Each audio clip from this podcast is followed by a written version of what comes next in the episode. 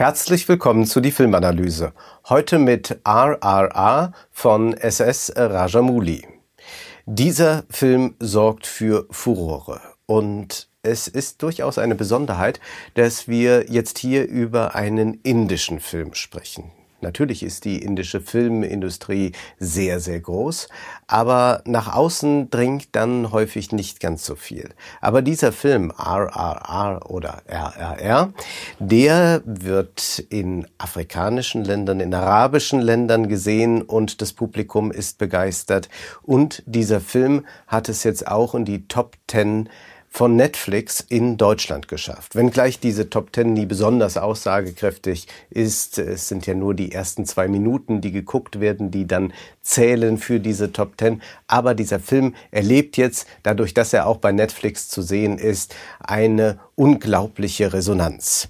Dieser Film ist besonders auch für Indien deshalb, weil er 72 Millionen Dollar gekostet hat und es ist damit der teuerste indische Film. Verglichen mit Hollywood-Filmen ist das natürlich nicht so ein hohes Budget, aber dieser Film ist tatsächlich bemerkenswert. Zunächst einmal muss man diesen Titel vielleicht kurz erklären. RRR steht zum einen für Rise, Roar, Revolt. Es steht aber auch dafür, dass der Regisseur Rajamouli ankündigte, mit zwei Stars des indischen Kinos einen Film zusammenzumachen, die sehr teuer sind. Und er hatte es aber geschafft, diese beiden für einen, einen Film zu verpflichten, nämlich Ramarao und Ram Charan. Und damit hat man die erst dann zusammen. Der Film ist in der Originalsprache in Telugu gedreht. Wir können bei Netflix die äh, synchronisierte Fassung in Hindi sehen, aber sonst gibt es keine Synchronisation ins Deutsche oder Englische, sondern dieser Film ist mit Untertiteln zu schauen. Er dauert 180 Minuten und man muss sagen, es ist ein 180-minütiges Spektakel. Wir haben es mit einer historischen Fiktion zu tun, also eine alternative Geschichte wird erzählt, wie wir das aus den Glorious Bastards kennen. Wir sind im Jahr 1920 in Indien. Aluri Sitarama Raju und Komaran Bem waren zwei wichtige äh, Revolutionäre. Sie sind sehr wichtig für Indien im 20. Jahrhundert. Sie haben zeitgleich gelebt, sind sich aber wahrscheinlich nie begegnet. Aber das tut jetzt die Fiktion, bringt diese beiden Männer zusammen und erzählt die Geschichte einer Freundschaft. Sie werden sich gegenseitig tragen, sie werden sich um die Wunden des anderen kümmern. Sie müssen sich aber auch hassen, sie müssen sich anfeinden, denn sie sind zunächst einmal Gegner. Die Geschichte ist aber sehr simpel zu verstehen. Es beginnt damit, dass ein Mädchen namens Mali vom Stamm der Gond entführt wird. Und zwar vom britischen Gouverneur Scott Buxton und seiner diabolischen Frau Catherine. Wir sind hier im Zeitalter der britischen Kolonialherrschaft. Einmal ist zu lesen, die Sonne geht im englischen Empire nie unter, aber dieser Satz wird dann irgendwann von Blut bespritzt sein. Wir haben es also mit einer Entführung zu tun. Wir sind entsetzt. In aller Drastik wird gezeigt, wie brutal diese Kolonialherrschaft ist. Und der Oberhaupt dieses Stamms, der Gond, äh, Komaran Bem, der bricht nun nach Delhi auf, um nach Mali zu suchen, denn das ist seine Aufgabe. Er ist der Anführer der Gond, er trifft aber dann auf Raju, das ist eigentlich, so scheint es, doch ein treuer Beamter, der ganz ergeben ist der britischen Krone. Raju scheint der Konterrevolutionär schlechthin zu sein. Er scheint den Status quo der Kolonialherrschaft aufrechterhalten zu wollen. Brutal geht er gegen die eigenen Leute vor. Er kämpft wie eine Maschine und er möchte wohl in der Hierarchie der Kolonialherrschaft immer weiter nach oben steigen und später im Laufe des Films erfahren wir dann, warum er das eigentlich will. Wie kommen diese beiden Männer nun zusammen? Es gibt äh, ein äh, kleines Unglück. Ein Junge muss gerettet werden. Äh, Flammen lodern um ihn auf einem Fluss und die Männer stehen oben auf der Brücke, fahren wild mit dem Motorrad hin und her. Ein Seil verbindet sie dann. So retten sie erst den Jungen und dann sich gegenseitig. Der Minimalkonsens, der hier also hergestellt wird, ein Junge um den herum die Flammen lodern, muss gerettet werden. Und das globale Publikum sagt dann natürlich auch gleich, aha, das Kind muss gerettet werden. Natürlich. Wir erleben eine solche Minimalkonsensproduktion natürlich auch sonst im Blockbuster-Kino. Äh, chinesische Filme arbeiten damit und von Hollywood kennen wir das ohnehin schon lange. Äh, besonders ger gern gerettet werden Kinder und Haustiere. Die Machart des Films ist aber vielleicht zunächst einmal entscheidend, da sie unterscheidet sich von dem, was wir sonst so sehen. Denn diese Geschichte, so wie sie erzählt wird, die ist uns äh, wohl vertraut.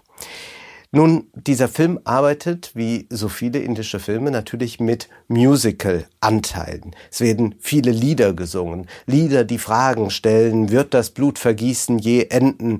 Es ist ein großer Einsatz von Chören in diesem Film zu hören. Der Chor hat die Funktion, unsere Sichtweise auf den Film zu lenken. Er kommentiert, er weckt Emotionen. Es ist ein sehr, sehr äh, extensiver Einsatz von Farben in diesem Film, sehr knallige Farben.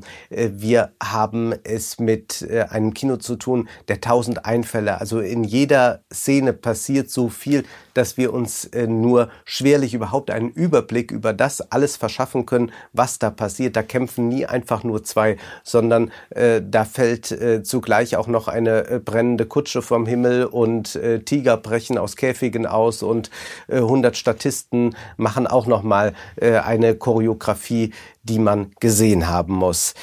Dann gibt es einen sehr plakativen Einsatz von Zeitlupen, aber auch von Zeitraffern. Also es ist hier nochmal ganz deutlich zu sehen, äh, der Film ist auch ein Medium der Beschleunigung. Äh, diese Geschwindigkeit, die hier in diesem Film zu verspüren ist, ist etwas Ungeheures, gerade weil wir äh, doch jetzt bei diesen ähm, Marvel-Spektakeln häufig trotz dieses Aufwands gesehen haben, dass diese Filme so unglaublich lahm erzählt sind. Hier wird wirklich auf die Tube gedrückt. RRR ist Körperkino.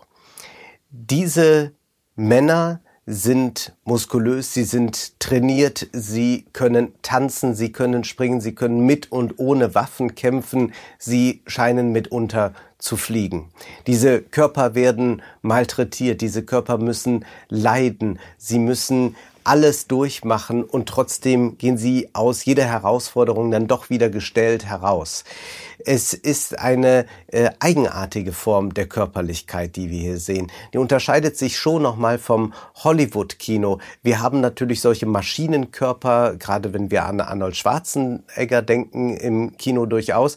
Aber dass wir hier zugleich so eine enorme Geschwindigkeit und Geschmeidigkeit der Körper haben, das ist doch etwas, was wir in dieser Form nicht so kennen. Also, dass das Tanzen und Kämpfen so eng miteinander verbunden wird, das kennen wir vielleicht noch aus Martial Arts Filmen, aber wie eng das hier miteinander verknüpft wird, auch äh, dass äh, da eine gewisse Zärtlichkeit mitunter zugelassen wird, denn natürlich gibt es auch noch äh, zarte Liebesgeschichten, die sich äh, durch diese Erzählung ziehen. Das ist schon etwas äh, sehr Eigenwilliges für dieses indische Kino und für diesen Film. Hinzu kommt eine enorme Stilisierung. Äh, das sehen wir dann, äh, wenn äh, Blut zum Einsatz kommt und es kommt sehr viel Blut zum Einsatz. Das rinnt dann schon mal die Arme hinunter und die beiden wollen sich halten und diese Arme werden dann insoweit stilisiert, dass sie sich in Bronze verwandelt, also sie selbst zur Statue wieder werden. Es wird gekämpft mit Tigern und Geparden. Natürlich ist das alles CGI. Äh, die Effekte mögen äh, mitunter nicht ganz perfekt ausgeführt sein, aber es ist beeindruckend, wie viele Einfälle dieser Regisseur hat, dass wirklich keine Szene stillsteht, dass immer gerade da, wo schon Fülle da ist, nochmal das Ganze mehr angereichert wird. Wenn man diese Ästhetik beschreiben müsste, dann würde man vielleicht sagen, es ist eine Übertreibungsästhetik oder eine Überforderungsästhetik. Es geht darum, Effekte zu setzen. Effekte so sehr, dass das Auge geradezu überreizt ist. Man müsste diesen Film sich mehrmals ansehen, um das alles wahrnehmen zu können. Denn zugleich haben wir noch etwas, nämlich eine Unwahrscheinlichkeitsdramaturgie. Es passiert immer etwas, mit dem man gerade nicht rechnet. Und mit Unwahrscheinlichkeitsdramaturgie meine ich jetzt nicht, dass wie im Hollywood-Actionfilm ja auch manche Szenen vorkommen können, die nicht besonders wahrscheinlich sind. Also wir kennen das aus Hollywood-Filmen, dass der eine aus einem Flugzeug in ein anderes Flugzeug hineinspringt oder so etwas. Das ist natürlich auch nicht besonders wahrscheinlich. Aber hier geht es wirklich darum, dass man so eine Übersteigerung hat, dass äh, Kutschen im Salto durch die Gegend fliegen und dabei brennen und noch aufgefangen werden, äh, dass die Männer, wenn sie kämpfen, geradezu vom Boden abheben und dass es Wendungen gibt, dass plötzlich irgendetwas zur Waffe werden kann, mit dem man nicht gerechnet hat. Ein, Brunne, ein, ein Brunnen wird ähm, in die Luft gesprengt und plötzlich werden äh, die Schläuche, die für die Bewässerung zuständig sind, wiederum zu Waffen und auch zum Teil einer äh, doch atemberaubenden Choreografie. Das Erstaunliche bei diesem Film ist und bei all diesem Überbordenden, was ich jetzt beschrieben habe, ist, dass wir immer die Übersichtlichkeit äh, bekommen, die wir so arg vermissen im Hollywood-Kino. Wir kennen das aus Marvel oder auch DC-Filmen und aus vielen anderen Actionfilmen inzwischen. Es gibt ein unglaublich langes Finale, oft 40 Minuten, und man hat den Eindruck, ach ja, da sind die Avengers und die treffen wir dann äh, nach den 40 Minuten irgendwann am Ende alle wieder aber dazwischen verlieren wir vollkommen den Überblick. So ist es hier nicht. Dieser Regisseur hat ein ungeheures Gespür für Aufteilung, für Komposition. Und so ist es in jeder Zeit, in jedem Moment so, trotz all der Überforderung, dass wir immer genau wissen, wer gegen wen kämpft und wie sich das eine auf das andere bezieht, warum jetzt plötzlich jener diese Waffe in der Hand hat und der andere eine andere. Das ist erstaunlich, dass man hier nicht einfach so einen wüsten Bombast produziert, sondern dass man eine Klarheit in das Ganze hineinbringt. Und das macht es auch so interessant, sich diesen Film anzusehen. Und man muss bei dieser kompositorischen Herangehensweise wirklich an so etwas wie ein gut choreografiertes Feuerwerk, an ein Ballett, an solche Dinge muss man denken, also wo die Formen im Mittelpunkt stehen. Es ist ein Spiel mit Elementen äh, mitunter, wenn wir ein Feuerwerk sehen, wenn Fackeln zum Einsatz kommen, aber auch Wasser, äh, wenn äh, das aus Schläuchen spritzt. All das wird zusammengeführt zu einer äh, Ästhetik, die überwältigen soll, die uns aber auch mit Drastik konfrontieren soll. Es gibt äh, eine sehr explizite Folterszene, es gibt eine Szene mit einem Schlangenbiss, es fliegen die Patronen und Pfeile in Zeitlupe, sie durchbohren die Körper und diese Körper sind auch immer Menschenmaterial. Es ist zugleich dann eine Dramaturgie der Extreme, wenn schon äh, Bem ausgepeitscht wird von Raju. Äh, sie müssen das tun, sie müssen diese, äh, oder Rajo muss das inszenieren, damit er nicht auffällt, damit er noch als trojanisches Pferd auftreten kann und diese Peitsche schon schlimme Wunden hinterlässt, dann wird noch gefordert, wir brauchen jetzt noch eine Peitsche mit Widerhaken und dann wird das noch einmal übersteigert. Es ist doch ganz erstaunlich, dass dieses Martyrium der äh, beiden Protagonisten so sehr in den Mittelpunkt gerückt wird. Man kann und man sollte mit diesem Begriff zwar vorsichtig sein, aber man kann durchaus hier auch äh, überlegen, inwieweit hier nicht auch eine faschistoide Ästhetik bedient wird, dass man das alles durchleiden muss, dass man Schmerz empfinden wird, dass man nur dann wirklich sein Ziel erreichen kann und stark hervorgeht. Diese übermenschliche Kraft, die inszeniert wird und diese Leidensfähigkeit, äh, die ist dann eng verknüpft hier mit der Idee des Opfers. Und der Chor kommentiert dann mit, er teilt uns mit, was wir äh, fühlen sollen, wie wir den Film rezipieren sollen. Diese Zuschauerlenkung ist mitunter eine eigenartige Doppelung, denn wenn der Chor verkündet, dass es da eine unvorhergesehene Schicksalswende gibt, dann haben wir das ja auch schon längst begriffen und dieser Ehrbegriff wird in einer Weise nach vorne gestellt, dass es einem mitunter mulmig wird. Ich werde mit Stolz sterben. Deine Freundschaft ist mir wichtiger als mein Leben.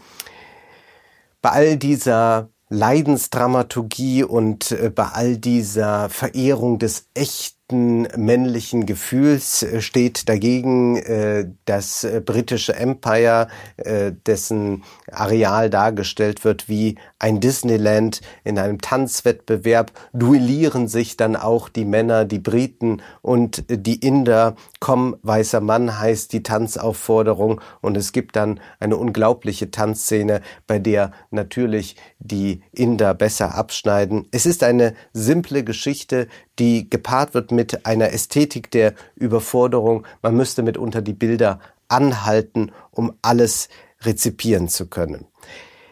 Diese Geschichte ist ganz offensichtlich eine, die antikolonialistisch an, äh, ausgelegt ist, die versucht hier mit dieser alternativen Geschichtsschreibung sich mit dem äh, britischen Kolonialismus auseinanderzusetzen. Das ist aller Ehren wert. Wir sollten aber nicht hier vergessen, dass damit zugleich auch eine durchaus problematische Renationalisierung etabliert wird. Die Revolte der beiden Männer, die endet in Beschwörungen von Einheit. Und das ist nicht nur auf die persönliche Freundschaft bezogen, sondern hier geht es um mehr. Hier wird eine Homogenität hergestellt, die für Indien an sich als gesamtes Land wichtig ist. Beide Figuren sind ja nicht eine Einheit eigentlich. Sie entstammen unterschiedlichen Bevölkerungsgruppen, aber beide werden sie integriert in die hinduistische Mythologie am Ende, wenn getanzt wird. Das konkret politische wird so aufgelöst und mündet in einen Hindu-Nationalismus. Und so wundert es auch nicht, dass überliefert ist, dass in indischen Kinosälen zum Teil Jai Shri Ram Rufe laut wurden, also so ein Bekenntnis zu diesem Hindu-Nationalismus. Dem indischen Präsidenten Narendra Modi wird das wahrscheinlich gefallen. Und Alternative Geschichtsschreibungen sind selbstverständlich sehr beliebt, wenn man mit der Fiktion spielen will. Und sie sind sehr reizvoll, wenn man einen Kinofilm machen will. Aber wir müssen auch sehen, dass sich gerade autoritäre Führer wie Putin, Xi und Modi einer solchen alternativen Geschichtsschreibung bedienen, um so etwas wie eine nationale Identität festzuzurren, um eine Geschichte so aussehen zu lassen, als sei sie immer schon darauf hinausgelaufen, dass es diese homogene Einheit gibt, die dann der entsprechende Führer Putin, Xi oder Modi repräsentiert. In einer Rückblende wird ja das Ganze dann aufgelöst, wie das eigentlich ist. Äh, mit äh, dem äh, Revolutionär, der zunächst einmal als Beamter, als treu ergeben der britischen Krone erscheint, dass er eigentlich ein trojanisches Pferd ist. Also hier wird ganz weit zurückgegangen, um eigentlich so eine Revolutionsgeschichte zu erzählen, die dann aber dahin führt, dass sich die beiden Männer auch vereinen und alles auf eine große Einheit hinausläuft. Das ist natürlich gegen den britischen Kolonialismus gerichtet. Wir müssen aber auch erkennen, dass hier natürlich alles integriert wird in eine große äh, hinduistische Erzählung, äh, eine Integration, die aber so, sieht man die Heterogenität der Bevölkerung, eigentlich nicht gegeben ist. Dazu kommt dieser enorm pathetische Stil. Mag sein, dass im Westen manche RRR eher ironisch rezipieren, lachen müssen.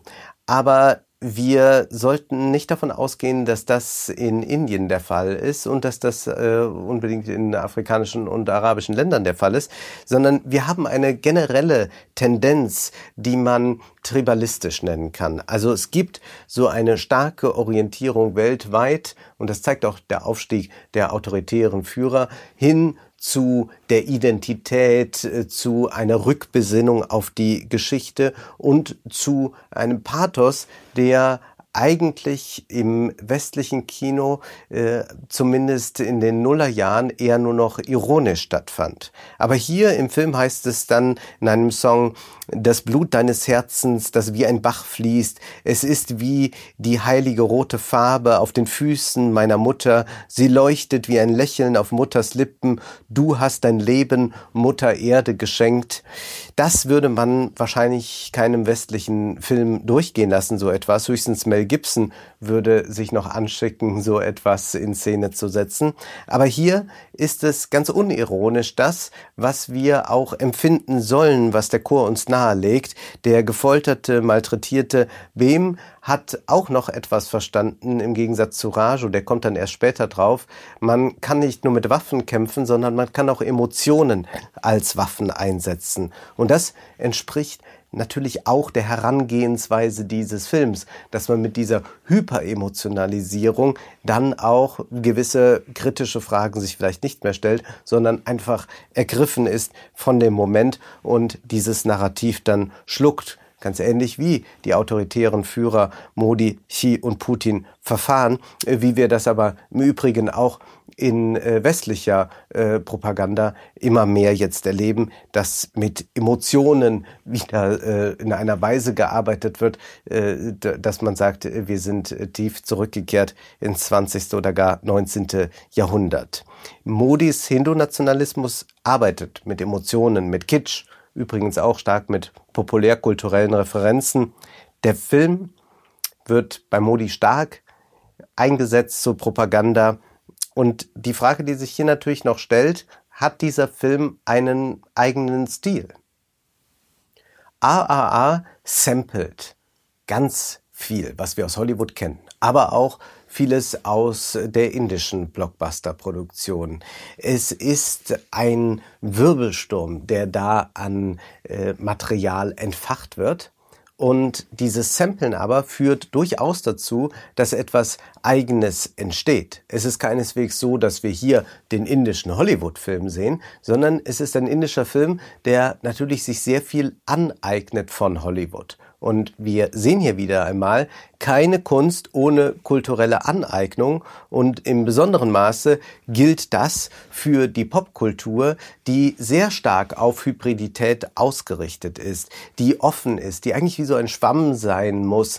Äh, alles wird aufgesogen, was es an Trends gibt, was es an Ästhetiken gibt. Nur so entsteht ein solch hybrides Spektakel. Man kann sich fragen, was fehlt denn gerade den Hollywood-Blockbustern, die doch sehr schwerfällig erscheinen?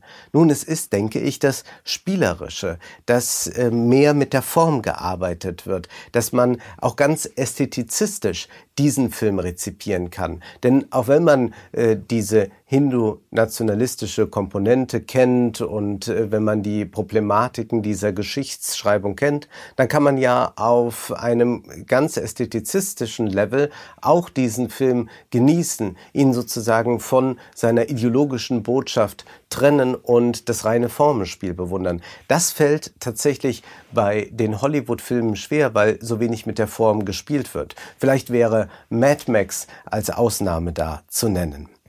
Wir müssen auch noch über die globalen Filmmärkte sprechen. Wir erinnern uns an den Hashtag Oscars so white. Natürlich interessieren sich die meisten nicht weißen Personen in der Welt gar nicht für die Oscars. Wenn die Oscars sich jetzt verändern, dann tun sie das nicht, um mal nicht weißen Personen Anerkennung zuteil werden zu lassen, sondern die Oscars tun das, um überhaupt noch relevant zu sein. Global denken, das fällt ja gerade jenen schwer, die sich so sehr auf die Identitätspolitik konzentrieren. Nun, in Indien leben 1,4 Milliarden Menschen. Das sind mehr als in Europa und in den USA zusammen. Die haben nicht auf Hollywood gewartet. Indien hat, Bollywood hat, wie in diesem Fall hier, Tollywood. Wir haben große nationale oder ethnische Filmmärkte in aller Welt und es ist kein Zufall, aber dass RRR jetzt auf Netflix einen globalen Erfolg erlebt. Im Kino wäre das nicht denkbar. Natürlich war der Film auch auf ein paar Festivals zu sehen und nehmen wir an, dieser Film hätte einen normalen Release, dann würde er in vielleicht ein paar großen Städten in Deutschland laufen und hätte da äh, auch vielleicht sein Publikum. Aber dass er so breit rezipiert wird, das machen nur äh, die Streamingdienste möglich, das macht Netflix möglich. Warum ist das so? Wir müssen uns das, glaube ich, nochmal ganz klar machen. Das Kino ist eigentlich ein Theater, ein Filmtheater.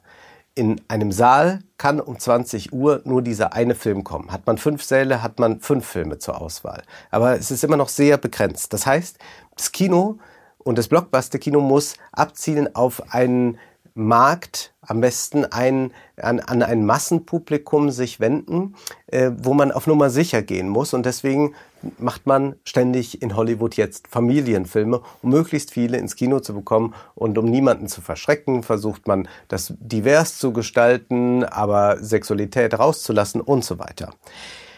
Der Streamingdienst funktioniert hier anders. Der Streamingdienst ist wie eine Bibliothek. Äh, da geht eines gut am anderen vorbei. Äh, wenn sich jemand für Krimis interessiert, geht er genauso in die Bibliothek wie jemand, äh, der nur ähm, Studien äh, zur Volkswirtschaft lesen will.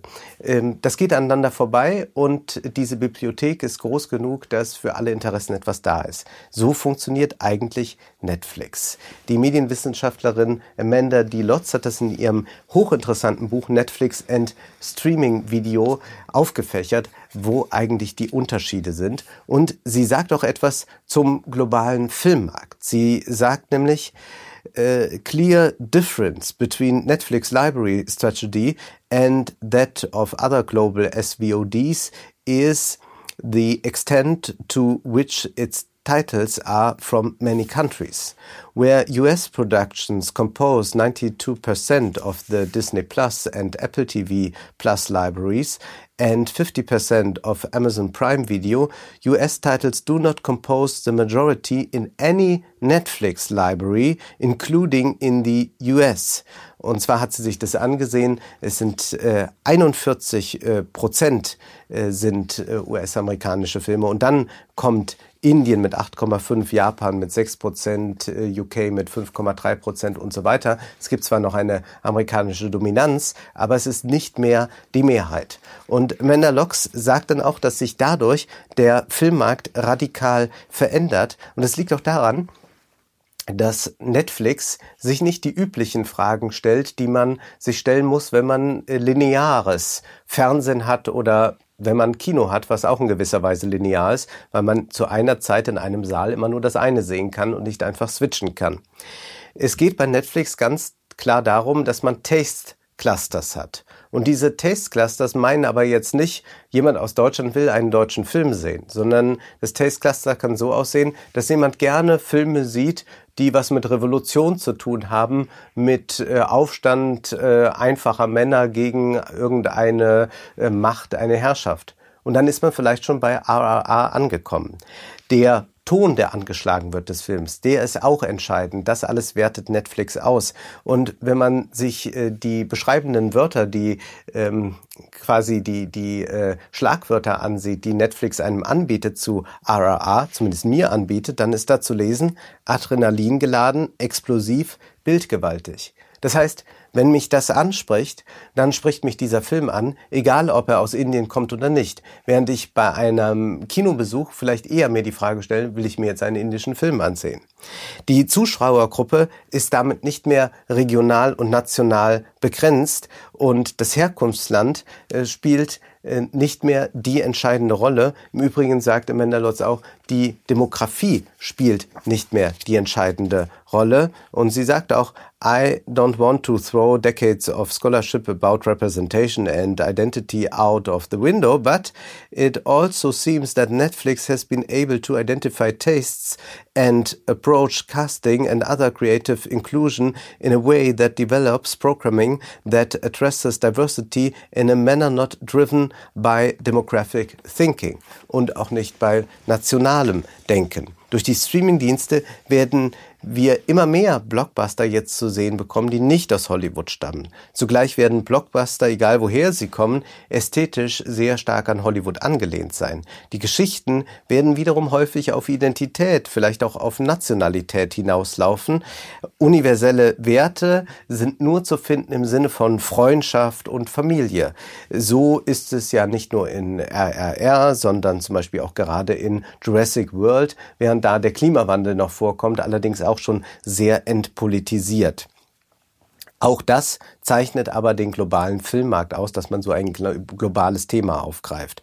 RRR mit seiner überbordenden Bildsprache könnte wiederum Hollywood inspirieren. Vielleicht weisen Filme wie The Lost City oder Uncharted schon ein bisschen in diese Richtung, aber diese Filme sind natürlich noch viel zu brav im Vergleich. Wer nun aber glaubt, dass die Menschheit dadurch näher zusammenrückt, irrt. Denn universelle Werte vertreten diese Filme nicht mehr, sodass wir in gewisser Weise nach wie vor nur schauen, aber nicht sehen. Das war die Filmanalyse mit Wolfgang M. Schmidt. Ihr könnt den Podcast finanziell unterstützen, entweder unter www.paypal.me-filmanalyse oder unter der in der Beschreibung angegebenen Bankverbindung. Vielen Dank.